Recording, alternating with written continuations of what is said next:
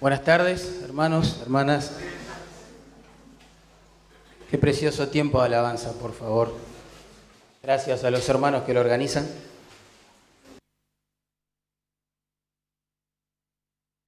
Qué mejor que un aniversario como este, ¿no? Para cantar juntos, que Él es fiel para sostenernos.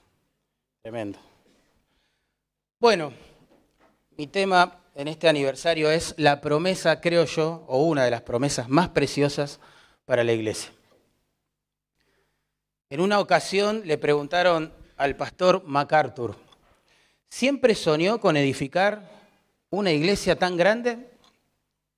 Y él respondió, nunca tuve el deseo de edificar esta iglesia.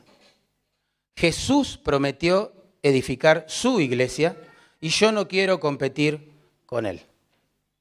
Interesante, ¿verdad?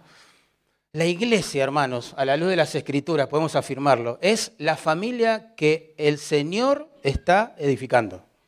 Eso es la iglesia. Es el pueblo que Él está llamando al arrepentimiento y la fe a través de la obra que hizo su Hijo, el poder de su Espíritu, y que Él va formando.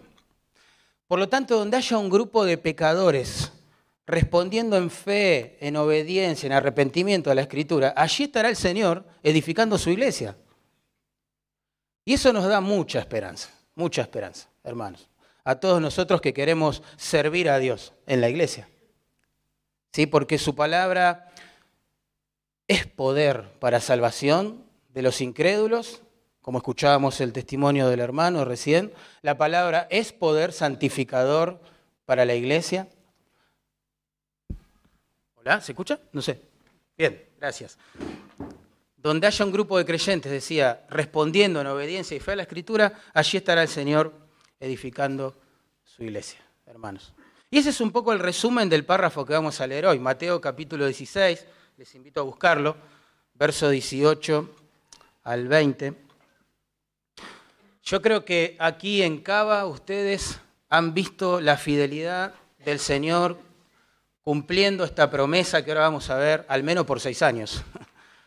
Y seguirán viéndolo, claramente, hasta que Él venga. Porque lo que vamos a leer en nuestro párrafo es que Jesús prometió edificar su iglesia sobre el fundamento de la palabra que Él ha revelado a través de los apóstoles. Vuelvo a repetirlo. Jesús prometió edificar su iglesia sobre el fundamento de la palabra que revelaron los apóstoles. ¿Eh? Ahora, para sentir el impacto que tiene en la práctica esta promesa y para ver cómo opera en la práctica, vamos a ver cuatro principios en este texto referentes a la iglesia. El primero, vamos a ver cuál es el fundamento de la iglesia. Luego vamos a ver cuál es la promesa que el Señor le da a la iglesia. Después veremos la, digamos, la perseverancia de la iglesia para finalmente terminar pensando en la autoridad que el Señor, para nuestra sorpresa, le da a la iglesia. Vamos a comenzar pensando en el fundamento de la iglesia.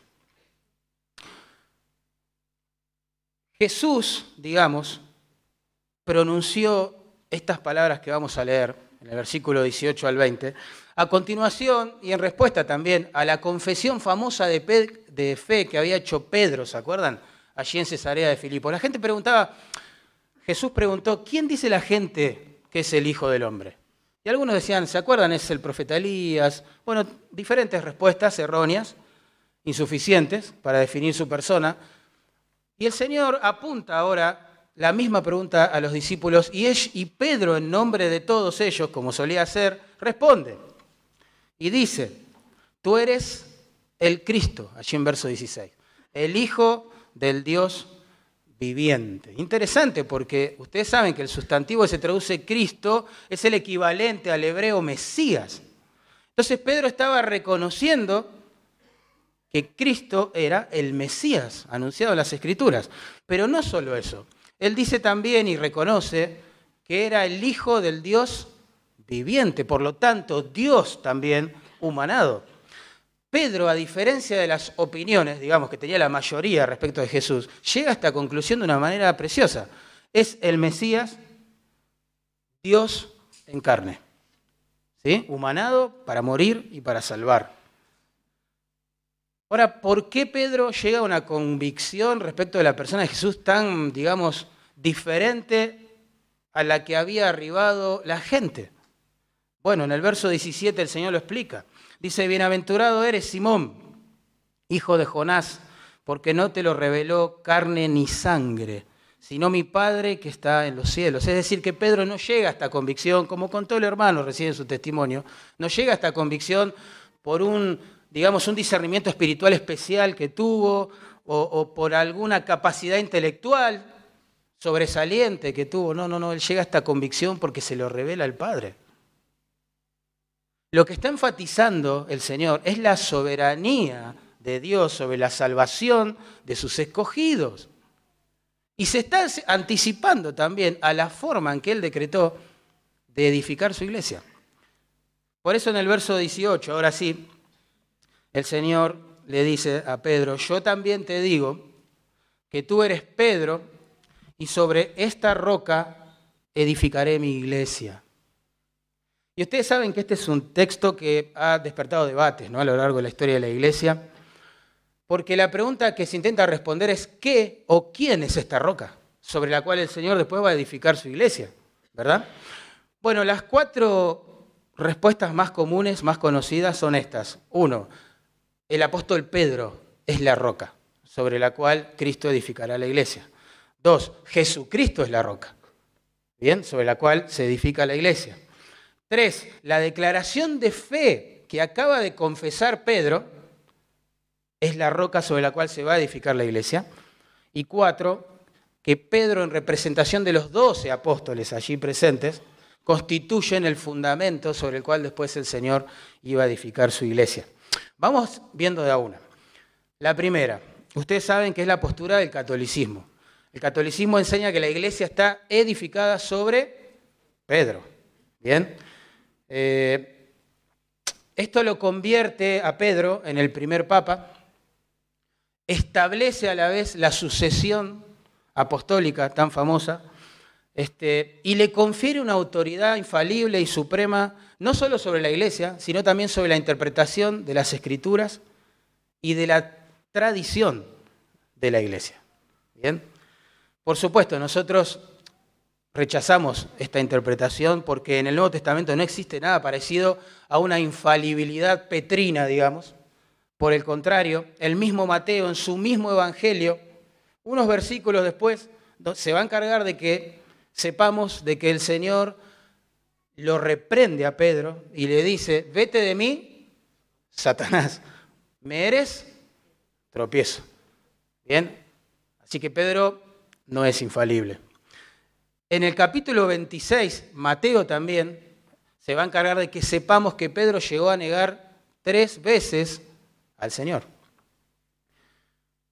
Tampoco vemos en el Nuevo Testamento que Pedro eh, hubiera tenido una autoridad suprema sobre la iglesia. Era apóstol, respetado, por supuesto, pero eso no lo constituía en una persona infalible. De hecho, en Hechos capítulos 11, Lucas nos cuenta que la iglesia le pidió explicaciones a Pedro respecto de su conducta entre los gentiles. ¿Se acordarán de eso? En Gálatas capítulo 2, versos 11 a 14, sabemos también que Pablo lo reprende públicamente a Pedro, porque estaba actuando con hipocresía. Por lo tanto, nosotros tenemos que rechazar esta postura, ¿no? De hecho, ni siquiera el mismo Pedro, hermanos, ni siquiera el mismo Pedro reclamó un título para sí mismo, una autoridad, una infalibilidad, este, oposición superior, no sé, respecto de sus hermanos. Este, muy por el contrario, allí en su propia carta, capítulo 5, verso 1, él se identifica como un colega de otros pastores que están bajo la autoridad del gran pastor el Señor Jesucristo, y llama al Señor Jesucristo la roca principal, ¿se acuerdan? Sobre la cual después se edifica la iglesia. Por lo tanto, esta postura tenemos que rechazarla. La segunda posición afirma que la iglesia se edifica sobre Cristo, la roca es Cristo. ¿Bien? El argumento es que cuando Cristo le dice a Pedro, tú eres Pedro, lo está señalando a él. Pero cuando dice sobre esta roca edificará mi iglesia, edificaré mi iglesia, el índice apunta sobre él. Entonces sería algo así. Tú eres Pedro, pero sobre esta roca dice Jesús, edificaré mi iglesia. Y esta postura, por, supuesto, es sana, condice con el resto de la enseñanza del Nuevo Testamento. En 1 Corintios 3:11 claramente Pablo dice que nadie puede poner otro fundamento en la iglesia que el que está puesto, el cual es Jesucristo. Bien, en Colosenses capítulo 1 se nos dice que Él es la cabeza, autoridad suprema de la iglesia. Bien, pero el problema es que acá, en nuestro texto, no tenemos forma de comprobar esa interpretación. Desde la exégesis, desde el estudio de las palabras, porque no hay ningún índice yendo y viniendo, señalando en diferentes direcciones. La tercera eh, respuesta a esta pregunta, ¿cuál es la roca o quién es la roca sobre la que se edifica la iglesia? Afirma que la iglesia justamente se edifica sobre la confesión de fe que Pedro acabó de, digamos, esbozar en el verso 16. Tú eres el Cristo, el Hijo del Dios viviente. Eso es, en resumen, el Evangelio entonces lo que esta postura dice es que la iglesia se va a edificar sobre la roca sólida del Evangelio, la persona y la obra preciosa de Jesucristo. Y se argumenta o se justifica de esta forma. Dicen que el sustantivo Pedro aquí proviene de Petros, ¿no? Ustedes saben, es una forma masculina de un sustantivo que describe una piedra. Pero el sustantivo se traduce roca, cuando dice el Señor sobre esta roca edificaré mi iglesia, proviene de Petra, que es un sustantivo también, pero femenino, y que identificaría en todo caso quizás una roca un poco más grande, más sólida. ¿Bien? Entonces la paráfrasis del texto, pensando en esta interpretación, sería algo como lo siguiente, aunque tú eres Pedro, es decir, una pequeña piedra, yo edificaré mi iglesia, dice el Señor, sobre esta roca, o una piedra más grande, ¿verdad? Que es la confesión de fe que acabas de hacer. Pedro. ¿eh? Otro argumento a favor de esta interpretación es que Cristo no dice sobre ti, Pedro, edificaré la iglesia, sino dice sobre esta roca. Entonces, la idea es que la iglesia no se va a edificar sobre la personalidad de Pedro, sino sobre las palabras que Pedro acaba de confesar. Y la última postura dice que la iglesia se edifica sobre Pedro como representante de los apóstoles, ¿bien? Quienes con el tiempo y por obra del Espíritu nos revelaron el Evangelio, nos revelaron la doctrina sobre la cual el Señor edifica la iglesia. O sea que esta postura asume que Pedro hablaba en representación de los demás, ¿bien? Y que junto con los demás, bueno, iban a establecer el fundamento de la iglesia sobre la cual el Señor la iba a edificar. Eh, bueno, esta, postura también es sana, obviamente. En Efesios 2.20 dice Pablo que la iglesia se edifica, ¿recuerdan?, sobre el fundamento de los apóstoles y profetas, siendo la principal piedra del ángulo Jesucristo mismo. Es decir, que Jesucristo edifica su iglesia sobre la roca sólida de la doctrina que nos trajeron los apóstoles. Por eso Lucas nos cuenta que en Hechos capítulo 2, se van a acordar, los primeros hermanos, la primera iglesia, fundada, digamos, perseveraba en la doctrina de los apóstoles. Exacto. Entonces, tomando las últimas dos, quizás las tres propuestas, llegamos a la conclusión de que Cristo, hermanos, prometió edificar su iglesia sobre la roca sólida, firme de la palabra que nos trajeron los apóstoles. ¿Se entiende? Es Él el que edifica y la edifica sobre esta base sólida, segura, el Evangelio, las Escrituras, ¿eh? que revelan la persona y la obra de Cristo. Y esto nos tiene que animar un montón, porque significa que Cristo edifica su iglesia en la medida en que nosotros vamos explicando esa palabra, en la medida en que nosotros vamos anunciando el Evangelio. Él va edificando a la par su iglesia. Y hoy, hermanos, se nos manda en pleno siglo XXI, a través de la pluma del apóstol Pablo, a sobreedificar la iglesia del Señor sobre el mismo fundamento. Miren, 1 Corintios 3, 10 y 11 dice, yo como perito arquitecto, está hablando Pablo, puse el fundamento, es decir, el Evangelio de Cristo, la doctrina revelada de Cristo. Y otro edifica encima.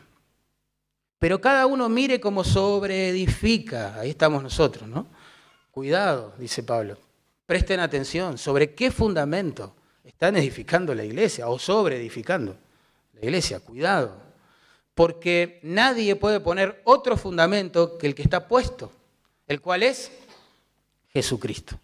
O sea que la iglesia la edifica el Señor sobre el Evangelio que nos trajeron los apóstoles y que revelan la persona y la obra preciosa de Cristo. Mientras nosotros enseñamos, predicamos, compartimos el Evangelio en un contexto como este o fuera, en el mundo, en el trabajo, en la facultad, en el vecindario, Él va edificando su iglesia. Y uno se pregunta, ¿hay algún ejemplo práctico en el Nuevo Testamento que muestre que esto es así? Bueno, sí, claro, la primera iglesia. Allí en Hechos capítulo 2, ¿se acuerdan? La primera iglesia, nos cuenta Lucas, perseveraba en la doctrina, hoy lo dijimos, de los apóstoles. Y en el verso 47 Lucas agrega que sobre ese fundamento, ese perseverar en la doctrina, el Señor añadía a la iglesia a los que habían de ser salvos. Por lo tanto, y a manera de aplicación práctica, si quitamos la palabra de Cristo entonces del centro, si quitamos el Evangelio, porque pensamos que puede sonar ofensivo a una cultura como la que nos rodea, si dejamos de mencionar palabras que son claves en el Evangelio, como justicia, pecado, cruz, sacrificio, infierno, porque pensamos que la gente se va a ofender, estamos edificando un ministerio sobre otro fundamento. Y esa no es la iglesia de Cristo, hermanos. Tenemos que dar gracias a Dios que los pastores en este lugar, los maestros de este lugar, ponen a Cristo donde debe estar, en el centro, contra viento y marea, contra cultura mundana y evangélica. Cristo murió por nuestros pecados, hermano. ¿eh? Fue sepultado y resucitado conforme a las escrituras y por nuestros pecados. Ese es el fundamento. Ese es el fundamento. Y uno dice, bueno, todo es obvio, Mariano, ya lo sabemos. Bueno, no es tan obvio. ustedes saben también que, digamos, en la iglesia promedio que representa al mundo evangélico hoy, la evangelización, hermanos, se basa más en estrategias de venta que en el poder del evangelio anunciado. La consejería en las iglesias se basa más en conceptos extraídos de la psicología secular, principios de autoayuda y cosas como esas, que en el poder que tiene la palabra para santificar. La predicación, lamentablemente, se basa más a veces en nociones terapéuticas, a veces en, conceptos políticos, filosóficos, que en las escrituras. El liderazgo en la mayoría de las iglesias hoy se entrena en los principios de la administración secular de empresas. Por eso ven todo como un negocio y a la gente como clientes y a ellos, y ellos se autoperciben como jefes, no siervos de la congregación. Y así podríamos seguir. Lo que quiero mostrar es que sobre ese tipo de fundamentos humanos que acabo de mencionar, hermanos, no se edifica la iglesia de Cristo. O sea, todos esos, todas esas estrategias humanas pueden juntar, y de hecho lo hacen, mucha gente en un edificio, pero no pueden salvar a ningún pecador. No puede santificar la vida de los creyentes. No puede formar la iglesia de Jesucristo. Ese es el fundamento. Vamos a avanzar. La promesa de la iglesia. Verso 18, Jesús dice, tú eres Pedro y sobre esta roca edificaré mi iglesia. Ahí está la promesa, edificaré mi iglesia. Por eso digo que esta es una de las promesas más preciosas que tenemos todos los que queremos servir a Dios sirviendo a la iglesia. El Señor nos dice, yo edificaré mi iglesia. Y las puertas del Hades, agrega, no prevalecerán contra ella. El verbo que ahí se traduce edificar, hermanos, literalmente significa edificar una casa y metafóricamente, como acá, edificar una familia. De eso se trata. ¿eh? Eh, lo que el Señor está asegurando aquí es que contra todo pronóstico, ahora vamos a ver el contexto de estas palabras, Él va a edificar esa familia. ¿Sí? Como dijo nuestro hermano hoy, ninguno de esos hijos que Él ha escogido salvar delante de la fundación del mundo se perderá. Él lo va a hacer. No va a fallar de ninguna manera. Y yo quiero que pensemos un ratito en el contexto de estas palabras, porque le van a dar más luz. Porque para los doce discípulos que estaban escuchando esto, el panorama se estaba complicando, sinceramente. Estamos en el año del rechazo de la persona de Jesús. Ustedes saben que los estudiosos dividen el ministerio de Jesús en tres etapas. El año de revelación, donde Él comienza a mostrarse al mundo. El año de, digamos, de gran éxito y popularidad, donde la gente se peleaba para escucharlo, ¿se acuerdan? Y, y lo seguían para todos lados. Y después viene esta etapa donde Él comienza a ser rechazado.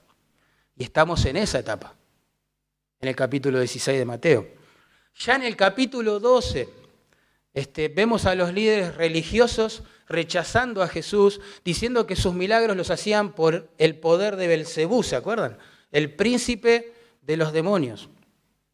Por Juan 6 sabemos también que un montón de seguidores de Jesús se desilusionaban con él y se volvían atrás.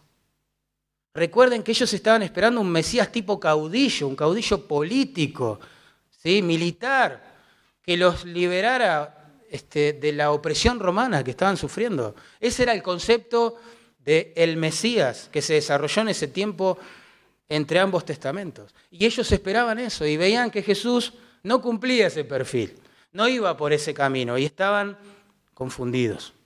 Y como si fuera poco esto, en el verso 21, noten, dice Mateo, desde entonces comenzó Jesús a declarar a sus discípulos, él era parte de ese grupo, ¿no? Que le era necesario ir a Jerusalén, padecer de los ancianos, de los principales sacerdotes y de los escribas y ser muerto. Uf, me pongo en la piel de ellos y yo me preguntaría también,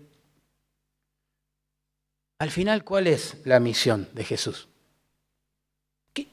¿Qué, va a ser del reino que vino a establecer? Si ya prácticamente somos muy pocos los que le seguimos. Si cada vez vemos que pierde popularidad, cada sermón que predica espanta a la gente. Los líderes lo rechazaron. ¿Qué reino va a establecer? ¿Qué va a ser de nosotros que lo dejamos todo por seguirlo? Es en ese contexto ¿no? de incertidumbre, así medio oscuro, que escuchan esta promesa preciosa y les dice, yo edificaré mi iglesia, muchachos. Olvídense, no puede fallar esto. El plan se está cumpliendo a la perfección. Porque esto depende de mí, no de ustedes, ni de lo que hace la gente. Yo voy a edificar la iglesia. Imagínense el ánimo que habrán recibido, aunque no comprendían todo en su totalidad, pero el ánimo que habrán recibido al escuchar esta promesa. Ah, tranquilos, tranquilos, el Señor sabe lo que hace. Todo, todo está bien, tranquilos. Él lo va, lo va a cumplir, hermanos. Saben que el futuro indicativo en esta expresión, edificaré mi iglesia, es el modo que se usa en el Nuevo Testamento para afirmar algo. O sea, Jesús está diciendo, lo voy a hacer sí o sí. No hay posibilidad de que esto fracase. Hermanos, no hay posibilidad. Y para nosotros, los cristianos del siglo XXI, que, insisto, queremos servir a Dios sirviendo a la iglesia. Estas palabras son preciosas, hermano. Porque más allá de cómo nos sintamos, de cómo nos traten las personas, o de cuál sea, no sé, la popularidad, el tamaño de nuestros ministerios, hermanos,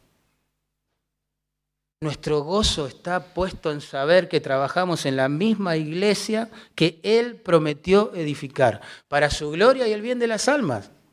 Estamos metidos, por así decirlo, por gracia, en un proyecto que no puede fracasar, ¿entienden? Porque no depende de, nosotros, sino de el Señor de la iglesia, el que dio su sangre para comprarla. Depende de la mano de la soberanía del Señor y no de la debilidad humana, hermanos. La persecución, hermanos, nos puede, no sé, prohibir reunirnos. Nos puede quizás hasta clausurar un, lugar de reunión. Pueden, incendiar, quemar un edificio como este. que se dedica al culto al Señor. Pero no a poder destruir la iglesia. O sea, la iglesia va a seguir siendo edificada sobre la misma roca, nada cambió. El pecado de los creyentes o de los que no son creyentes y están dentro de los creyentes también pueden provocar una división en una iglesia. Hermanos, dolor en la iglesia, llanto en la iglesia, corazones quebrantados en la iglesia. Pero no van a poder destruir la iglesia, porque el Señor prometió edificarla y lo sigue haciendo. Y lo va a seguir haciendo. Hermanos, y nos tiene que animar mucho esto. Miren, voy a exagerar. No importa, miren, cuántos pastores, miren lo que estoy diciendo, o predicadores, caigan en pecado. Nosotros somos la generación que quizás más de estos casos hemos visto, lamentablemente. Pero no importa cuántos pastores, predicadores caigan en pecado. No importa cuántos de ellos se desvíen, no sé, al pragmatismo en la organización de la iglesia, al decisionismo en la evangelización o, no sé, a, dar sermones antropocéntricos, terapéuticos, no importa cuánto se debían de la escritura, la iglesia va a seguir siendo edificada, la verdadera iglesia del Señor va a seguir adelante porque Él es quien prometió edificarla.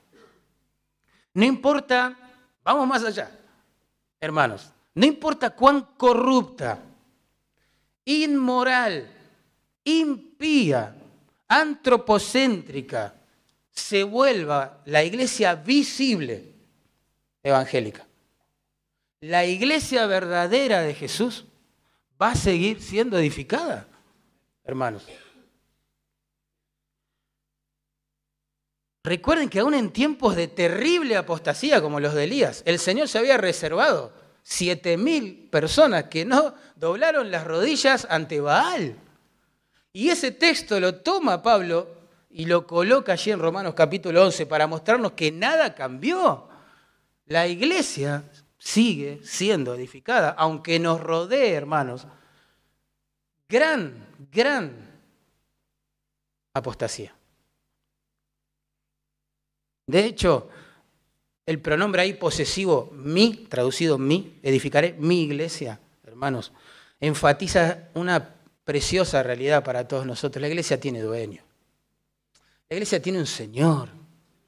La iglesia tiene un pastor y obispo de las almas de aquellos que la componen. La iglesia tiene alguien que la compró a precio de sangre, hermanos.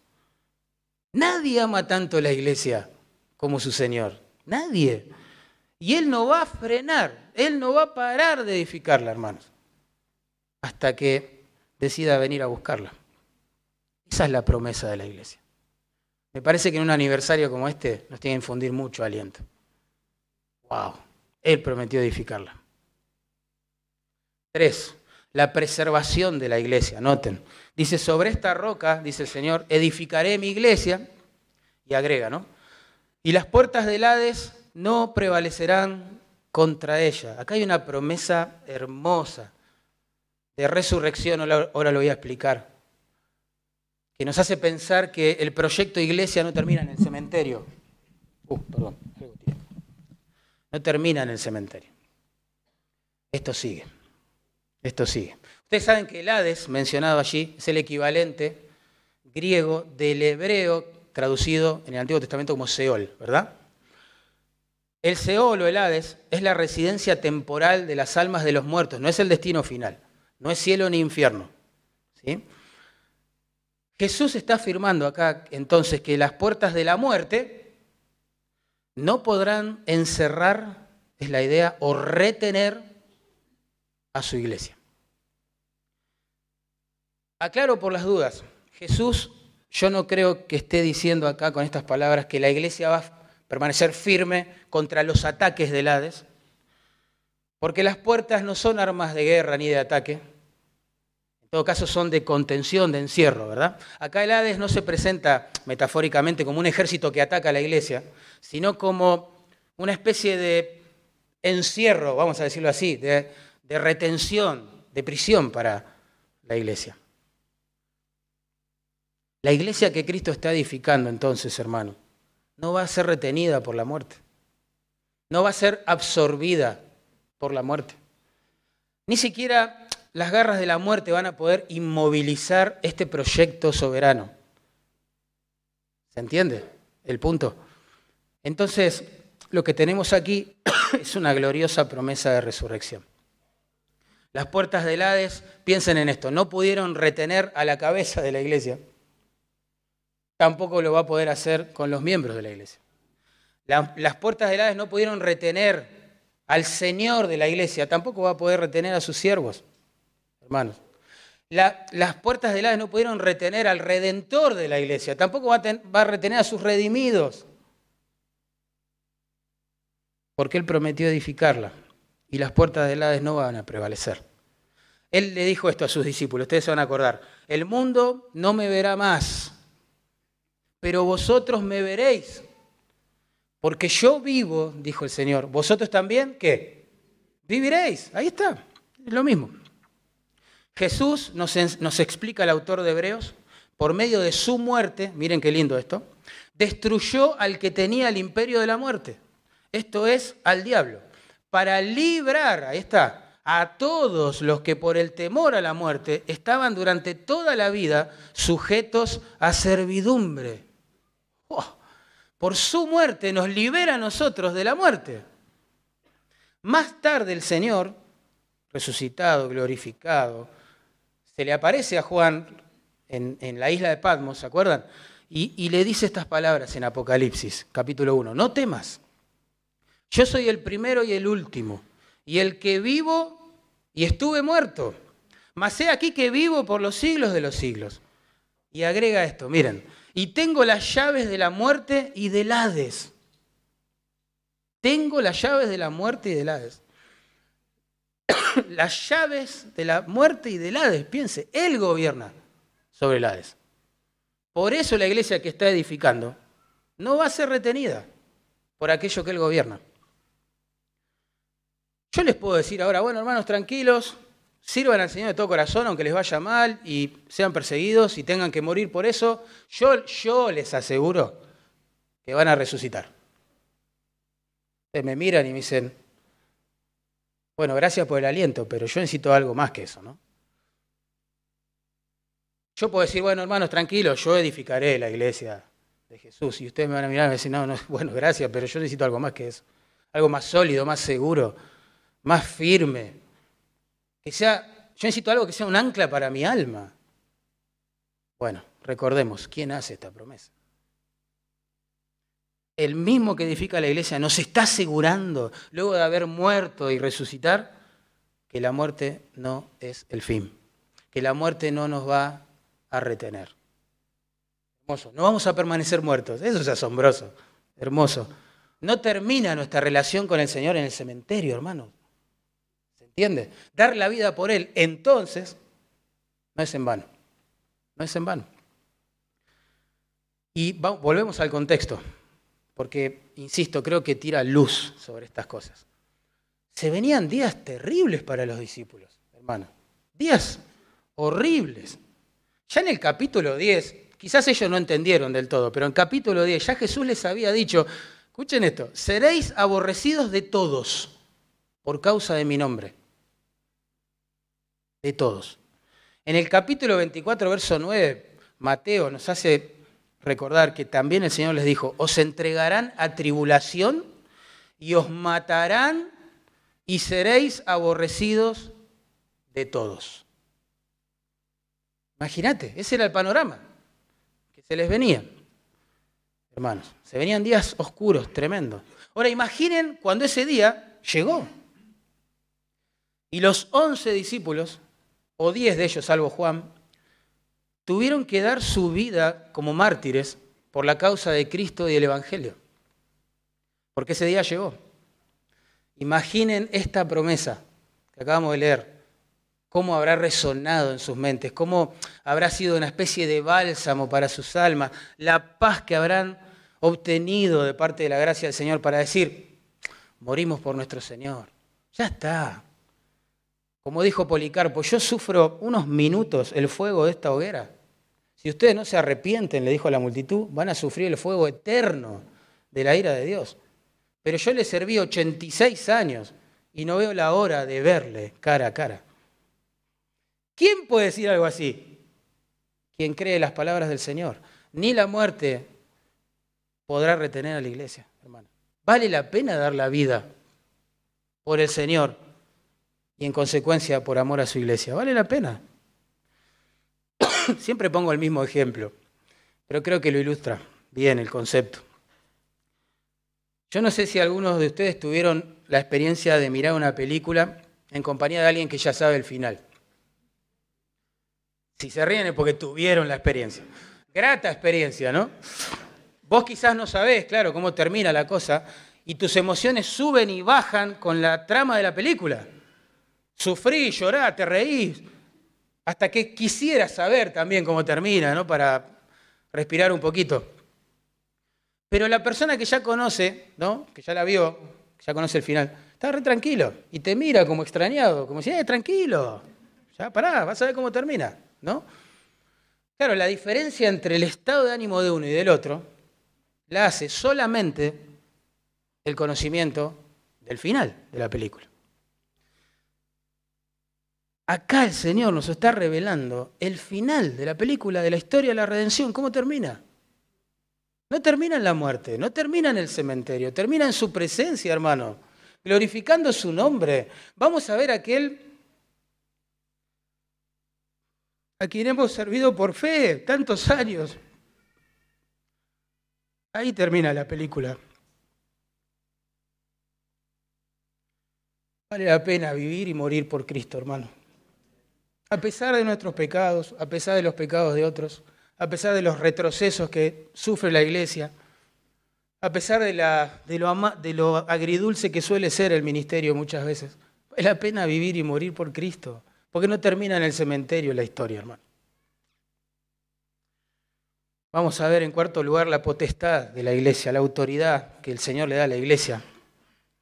Verso 19, Jesús le dice a Pedro, y a ti, te daré las llaves del reino de los cielos. Y todo lo que atares en la tierra será atado en los cielos, y todo lo que desatares en la tierra será desatado en los cielos. Primero explico qué significa todo y después lo justificamos en el texto. ¿sí?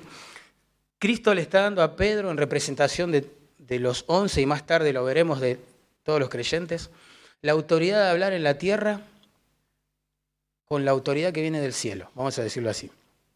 O el poder de hablar en la tierra con la autoridad que viene del cielo. Hablamos en el nombre del Señor, de la iglesia. ¿Se entiende? Las llaves aquí referidas eran un símbolo de autoridad. El que tenía las llaves de una ciudad, por ejemplo, era el que decidía quién entraba y quién salía de ella. ¿No? Las llaves del reino, entonces, aquella esfera ¿no? en la cual el Señor gobierna, los que salva, representa la autoridad por Cristo, a Pedro en este caso, en representación de los once, y como veremos para toda la iglesia, de hablar con autoridad a la gente, decirle con autoridad a la gente cómo pueden entrar al reino de los cielos y cómo van a quedar excluidos también de ese reino. Lo, decimos con autoridad. Vos imagínate, le estás predicando el Evangelio a alguien y le decís, si vos no crees en el Señor y te arrepentís, vas a ser condenado eternamente. Arrepentite. Por favor, rogamos, ¿no? Como dice Pablo, en nombre del Señor, que la gente se reconcilie con Dios por medio de Cristo. Y quizás la persona te mira y dice, ¿y vos quién sos para decirme esto? ¿Por qué te tengo que creer a vos? ¿Quién sos vos? Ahí está. No hablamos con autoridad propia porque nosotros no somos ideólogos de este, de este mensaje, no somos los que edificamos la iglesia, no somos los que planeamos salvarla desde antes de la fundación del mundo, hablamos con la autoridad del Señor de la iglesia. Y eso para nosotros, los que queremos servir al Señor, hermano, es una bendición saberlo se nos manda, vayan y prediquen el Evangelio a toda criatura. Wow, pará, ¿con qué autoridad hacemos eso? ¿Quiénes somos nosotros para hacer eso? Nosotros no somos nadie, somos redimidos, testigos por experiencia de que lo que decimos viene del Señor, pero la autoridad es del Señor. ¿Se entiende? Pero en el verso 19 también Jesús agrega otro concepto. ¿Notaron? El de atar y desatar. Yo sé que a priori parece ser algo complejo. ¿Qué significa esto? ¿Cómo se relaciona con las llaves del reino? Bueno, entre los rabinos la expresión atar y desatar era muy común. Con ello esos querían comunicar la idea de prohibir algo o permitir algo de acuerdo a sus tradiciones. ¿Bien? Eh, entonces la paráfrasis del texto, culturalmente hablando, sería algo como esto. Todo lo que atares o prohíbas, ¿no? Pedro, en la tierra, será atado o prohibido en los cielos. Y todo lo que desatares o permitas, ¿sí? Este, en la tierra será desatado o permitido en los cielos. Los estudiosos del griego dicen que aquí el futuro perfecto, perifrástico, en los verbos, no importa eso, pero exige leer así. Habrá sido atado y habrá sido desatado. Esto es clave, porque el sentido entonces del texto sería algo así. Cualquier cosa, Pedro, que prohíbas en la tierra será la que ya ha sido prohibida en los cielos. Cualquier cosa, Pedro, que permitas en la tierra será la que ya habrá sido permitida en los cielos. Y esto es vital entenderlo porque el texto lo que comunica justamente es lo opuesto a lo que comúnmente se piensa acerca de Pedro, que él define, ¿no? ¿Quién entra y quién no al reino de los cielos? Por eso a Pedro se lo caricaturiza con una llave, ¿no? Teniendo la llave del reino, parado en la puerta del cielo, diciendo vos sí, vos no, vos sí, vos no. No es lo que dice el texto. Pedro no define estas cosas. Los once por él representados, tampoco. La iglesia, que después vamos a ver, recibe la misma autoridad para predicar, tampoco. Nosotros no definimos eso. Cuando predicamos el Evangelio, hermanos, nosotros, con temor y, temblor, ¿no? Solo confirmamos con las palabras de la Escritura a quién se le prohíbe o a quién se le permite entrar en el reino de los cielos. Es decir, nosotros anunciamos cosas que ya se decretaron en el cielo. Cuando alguien te predicó el Evangelio y por la gracia de Dios, como contó nuestro hermano hoy, creíste, te arrepentiste, el Señor te regaló fe para creer. Vos, digamos, no definiste eso. La persona que te estaba predicando no te decretó salva. Tu salvación ya se había decretado en los cielos.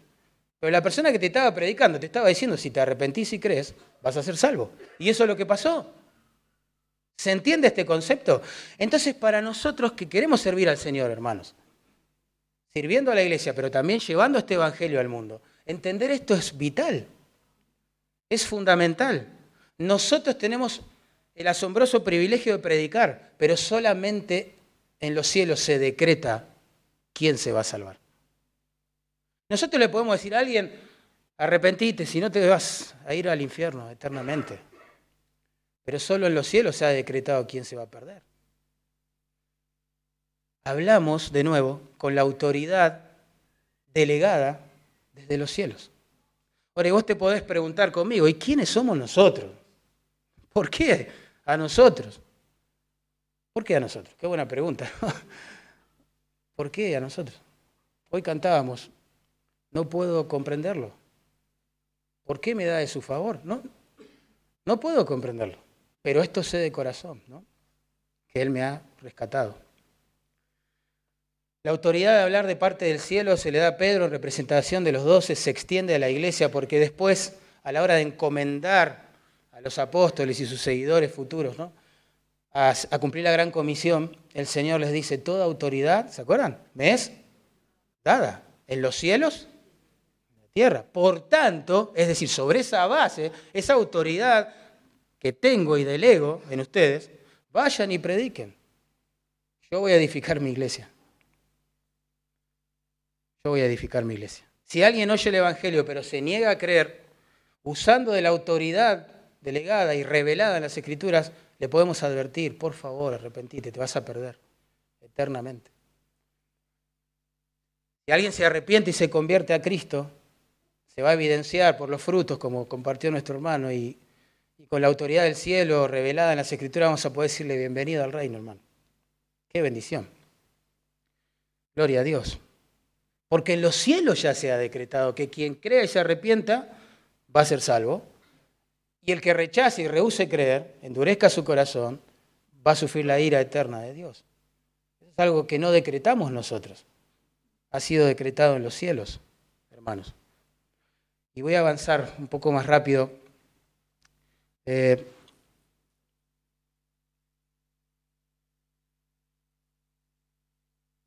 tengo que cortar el tiempo, perdón, estoy buscando qué corto, pero sí, perdón, siempre me pasa lo mismo.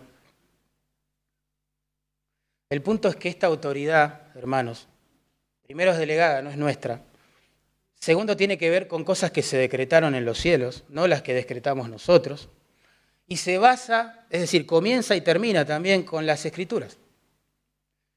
Si yo, para quedar bien con este mundo postcristiano, deconstructista, no, bueno, eso, ustedes saben.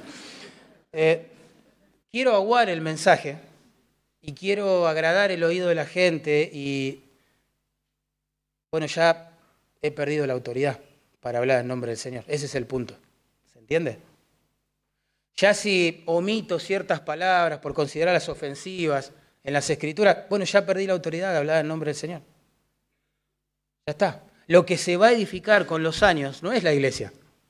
Es un grupo de religiosos que han sido atraídos a un ministerio por las diferentes estrategias humanas que se usaron hermanos. Y créanme, uno de los grandes, grandes, grandes problemas que enfrenta la iglesia hoy es la membresía no regenerada, así lo llaman, ¿no?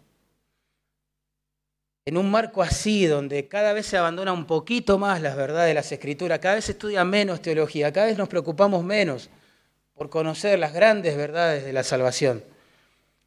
La gente profesa creer, se emociona, levanta la mano, pasa al frente, se cae al piso, lo que sea, y se la decreta salva en la iglesia. Entonces, ¿cuál es el paso siguiente? Te tenés que bautizar. ¿Y cuál es el paso siguiente? Te damos la membresía. Y el paso siguiente, toma un ministerio, tenés que hacer algo ahora. Y si es soltero, le decimos, casate con alguien de la iglesia. Y lo que tenemos con los años, ¿saben qué es? Gente bautizada, pero incrédula. Gente que es miembro de la iglesia, pero incrédula. Gente que se ha casado con alguien de la iglesia, pero es un yugo desigual.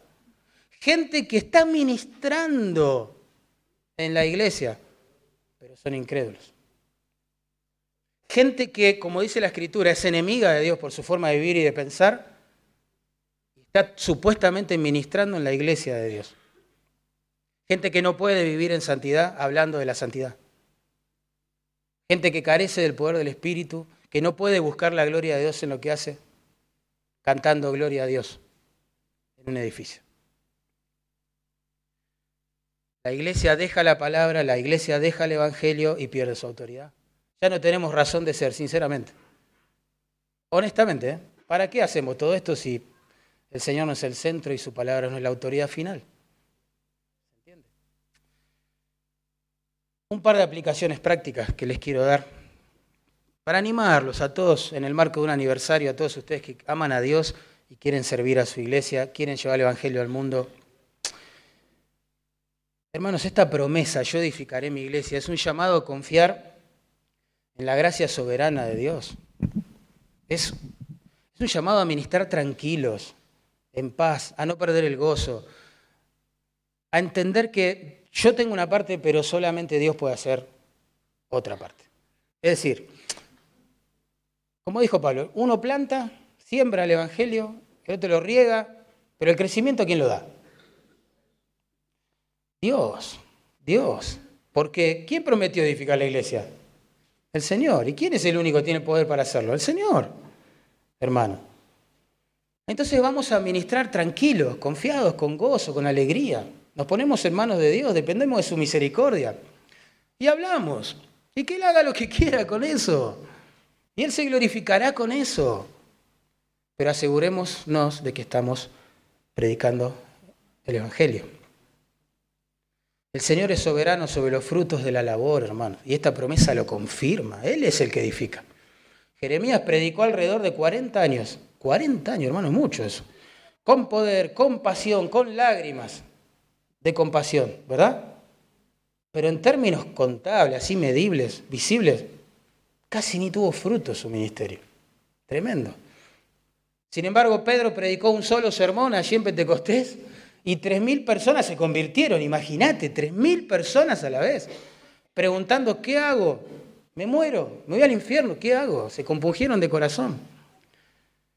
Y para mayor humillación nuestra, piensen en Jonás, el profeta mal motivado, vamos a decirlo así, sin compasión por las almas, como a veces también lamentablemente nos sucede, predica y miles se arrepienten. El gozo está en poder predicar el Evangelio. El gozo está en poder ver al Señor edificar su iglesia y no tanto los resultados de lo que hacemos, hermanos. Esta promesa es un llamado a la humildad, porque una de las cosas que más nos frustra a los que queremos servir a Dios es la realidad que debemos asumir de que no podemos cambiarle el corazón a las personas.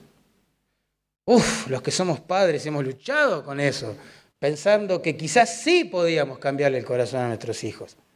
Sí podíamos cambiarle el corazón a los compañeros de la facultad, sí a los compañeros de trabajo, sí podíamos de alguna forma, con algún artilugio retórico, hacer que, que crean y se conviertan.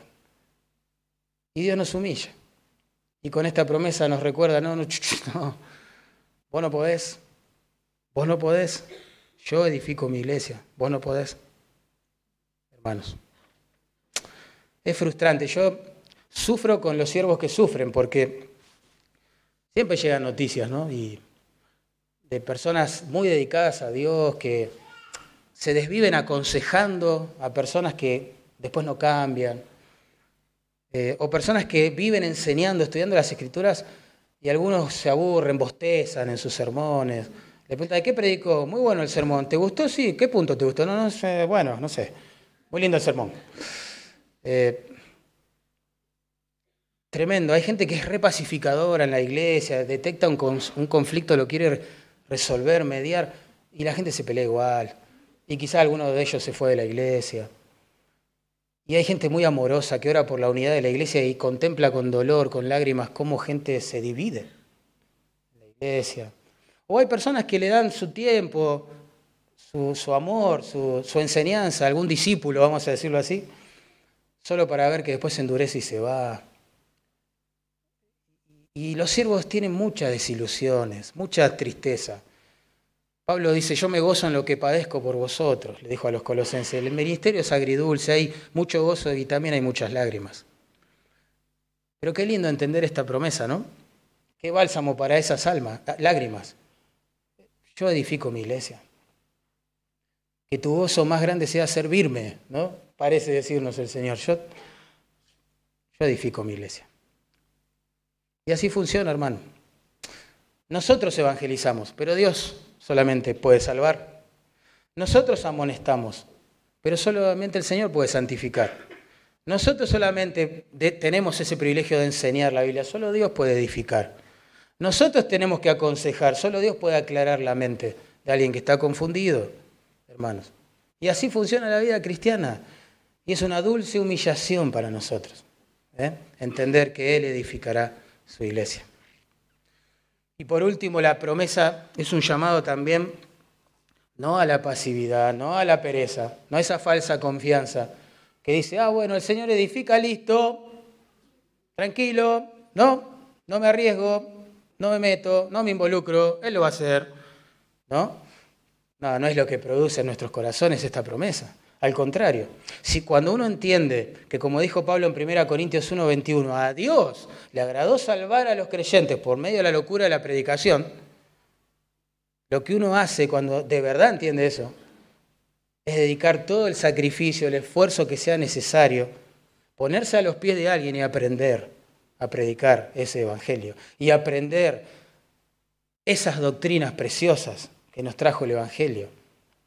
Se capacita, estudia, compra libros, ora, quiere, quiere glorificar a Dios. No se produce un deseo de irresponsabilidad en nosotros, sino de un deseo de involucrarnos, de, dar la vida para lo que un ladrón no puede robar, ni el orín corromper, para hacer tesoros en los cielos, hermano. Y por último, y quizás en el marco de un aniversario, puede ser lindo pensarlo al menos, juntos, que la promesa también es un llamado a tener la mano abierta. ¿no? Porque Él edifica su iglesia, ¿no? No mi iglesia local. Él edifica su iglesia. Está formando su familia en todos lados. Una familia multicultural, etcétera, compuesta por redimidos, ¿no? Y eso significa, hermanos, que a veces, y yo no sé, pero puede pasar aquí en Cava también, no lo sé, Dios llame a alguna de las personas que amamos mucho, que nos ministran, que nos presiden en el Señor, que nos amonestan, que, que son de bendición para nuestras almas, que vayan a edificar o sobre edificarnos la iglesia en otra parte de este mundo.